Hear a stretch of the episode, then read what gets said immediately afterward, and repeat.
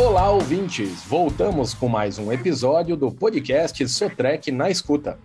Nessa temporada abordamos os desafios e oportunidades no agro para o ano de 2022. Hoje a nossa conversa é com a Maria Júlia Peleissone, ou simplesmente Maju. Ela é estudante de tecnologia em agronegócio e representa a nova geração das mulheres que gostam, atuam e que se dedicam a esse setor da nossa economia que tanto contribui para o PIB brasileiro. Maju, seja muito bem-vinda e obrigado pela sua participação aqui com a gente para conversar sobre o agro. Obrigada, Guilherme. É um prazer enorme estar aqui. Maju, para começar, vamos falar da sua formação. É, você está estudando tecnologia em agronegócio. Qual que é a instituição? Como é que você escolheu esse curso? Isso, eu faço tecnologia em agronegócio no IFSP, o Instituto Federal de São Paulo, campus Avaré. Ele é um curso mais voltado para a parte administrativa. Ele tem uma duração de sete semestres, e são três anos e meio. E até o presente momento, o curso tem, tem correspondido às minhas expectativas, por eu querer atuar na parte de gestão. O que eu já estou fazendo, eu fico na parte administrativa daqui da fazenda e também fico na parte do controle fitossanitário, que é a identificação de pragas e doenças na lavoura. Entendi. E, e qual que é o, o, ramo do agro da sua família? Você falou que já está na fazenda, né? Qual que é o ramo que vocês atuam? Aqui o nosso ramo é a agricultura. Plantamos na safra soja, que é o período da safra de setembro a abril e a destinação é exportação. Na entre safra, plantamos milho para silagem. O período é logo após a colheita da soja até julho. E a destinação é para pequenos e médios produtores daqui da região de Cerqueira César, onde eu moro.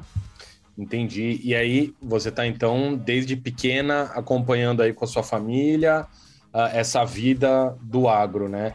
Fala um pouquinho mais disso, o que, que você já aprendeu, essas produções, com, com a produção né, de soja, milho, eh, como é que foi o crescimento no agro? Isso, eu nasci no sul, em Xanxerê, Santa Catarina. Meu pai é veterinário e lá ele fazia uma pós-graduação. Mas eu não tinha nem um ano de idade e já viemos morar aqui na fazenda definitivamente. Então eu tive aquela infância raiz, né, que deixa saudade. E mas meu interesse sobre o agro, ele veio lá em 2019, quando eu já tinha quando nós já tínhamos iniciado as atividades da lavoura de soja. E e das coisas que eu aprendi, eu acredito, eu acredito que estou sempre aprendendo e durante esses anos eu pude observar todo o cultivo da lavoura, notar a presença de plantas invasoras, insetos pragas, Entendi. Então, desde pequena você já, já sabia que queria estudar agronegócio ou você ainda pensou em alguma outra faculdade? Não, eu já tive interesse em fazer medicina, fisioterapia, administração, mas nada ligado ao agro. Uhum. E com o tempo eu fiz o Enem, a minha primeira opção de curso foi veterinária e a segunda foi agronegócio. Mas eu, eu passei primeiro lugar agronegócio e aí estou fazendo até hoje. Legal. E aí você falou que hoje você fica mais na parte administrativa, no controle fitossanitário da propriedade da sua família. O que, que você já aprendeu nessa área de controle de praga? Ah, por exemplo, por que, que o uso dos defensivos agrícolas é sempre um assunto polêmico? Qual é a sua visão sobre isso? É, um assunto bem polêmico. Uh, o que eu pude observar durante esse período sobre os defensivos é uma dificuldade dos produtores para controlar as pragas. Na minha visão sobre o uso de defensivos é o seguinte: é, eles são muito necessários para lidar com o manejo das pragas. É, por exemplo, aqui nós usamos somente quando necessário os defensivos. Mas eu também vejo que utilizando os defensivos de forma correta, eles protegem não só a lavoura, quanto o consumidor final também, evitando aí a escassez de alimentos no mercado. Falando da participação das mulheres no agronegócio, como você vê isso atualmente? Acha que tem aumentado? Então, eu vejo a participação das mulheres ainda bem tímida, é, mas existe um crescimento no número de mulheres no agro. E, por exemplo, na sala de aula da minha irmã era um número balanceado, sabe? Tinha um número bem legal ali de mulheres. Já na sala de aula do meu cunhado, que ambos fizeram tecnologia em agronegócio, já era um número bem reduzido. Agora, na minha sala, o número não está nem balanceado e nem assim extremamente reduzido. Então, eu acredito que esse número tem aumentado sim, e até as representantes comerciais é, que vêm até aqui na fazenda são, então, têm crescido bastante. Entendi. E ao que, que você atribui esse crescimento da participação das mulheres no agro? E na sua avaliação, o que, que falta para aumentar ainda mais? Bom, o agro não para e ele não pode parar. Então, eu vejo que seja pelo desejo de produzir, inovar e solucionar problemas. Na minha opinião, o que falta é a comunicação. A comunicação através das redes sociais, o que hoje é imprescindível. Entendi. E aí, muitas mulheres que estão hoje no agro, elas herdaram das famílias as propriedades rurais isso é uma realidade.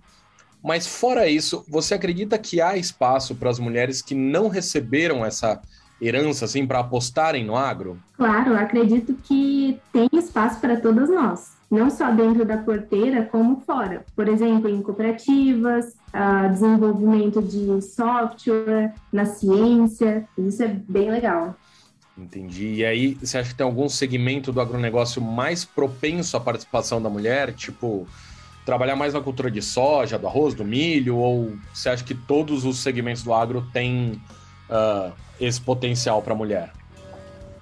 Então, na minha opinião, eu acredito que não, porque todos os segmentos do agro, ele tem, assim, o seu cuidado, o seu cuidado específico, uhum. mas não vejo que tenha um mais propenso às mulheres. Entendi. E aí, te pergunto, tem espaço também uh, ah, para o operacional, para as mulheres, assim, porque a maioria, assim como você, está mais na parte administrativa. Claro, claro que tem.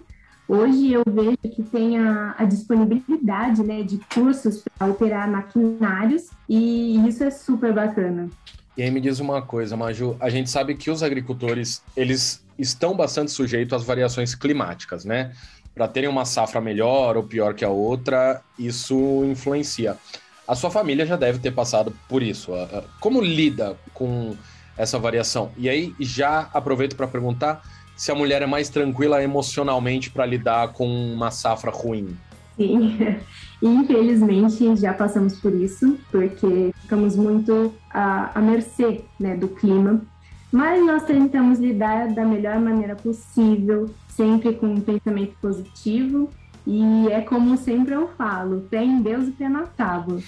E eu acredito que nós somos mais tranquilas emocionalmente para lidar com uma safra ruim. E, inclusive, por exemplo, assim, né, como aqui em casa, meu pai já fica um pouco mais uh, nervoso, talvez ali estressado. Nós mulheres, né, eu, minha mãe, minha irmã, a gente já consegue tranquilizar a situação.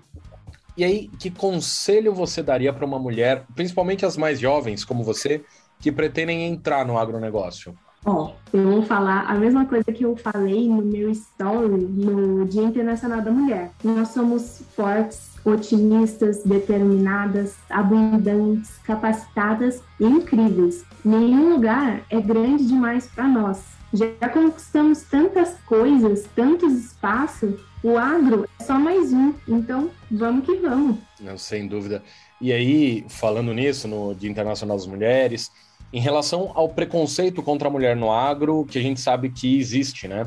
Ah, você já lidou com algum tipo de preconceito ou percebeu uma indireta, alguma coisa assim? Infelizmente ainda existe, né? Mas eu nunca sofri um preconceito diretamente, mas eu já vivenciei muitos é, momentos bem assim chatos, sabe, em que fizeram indiferença com a minha presença e também já percebi aquelas indiretas por olhares e é bem chatas essa situação. Não, sem dúvida, é realmente algo que precisa acabar o quanto antes.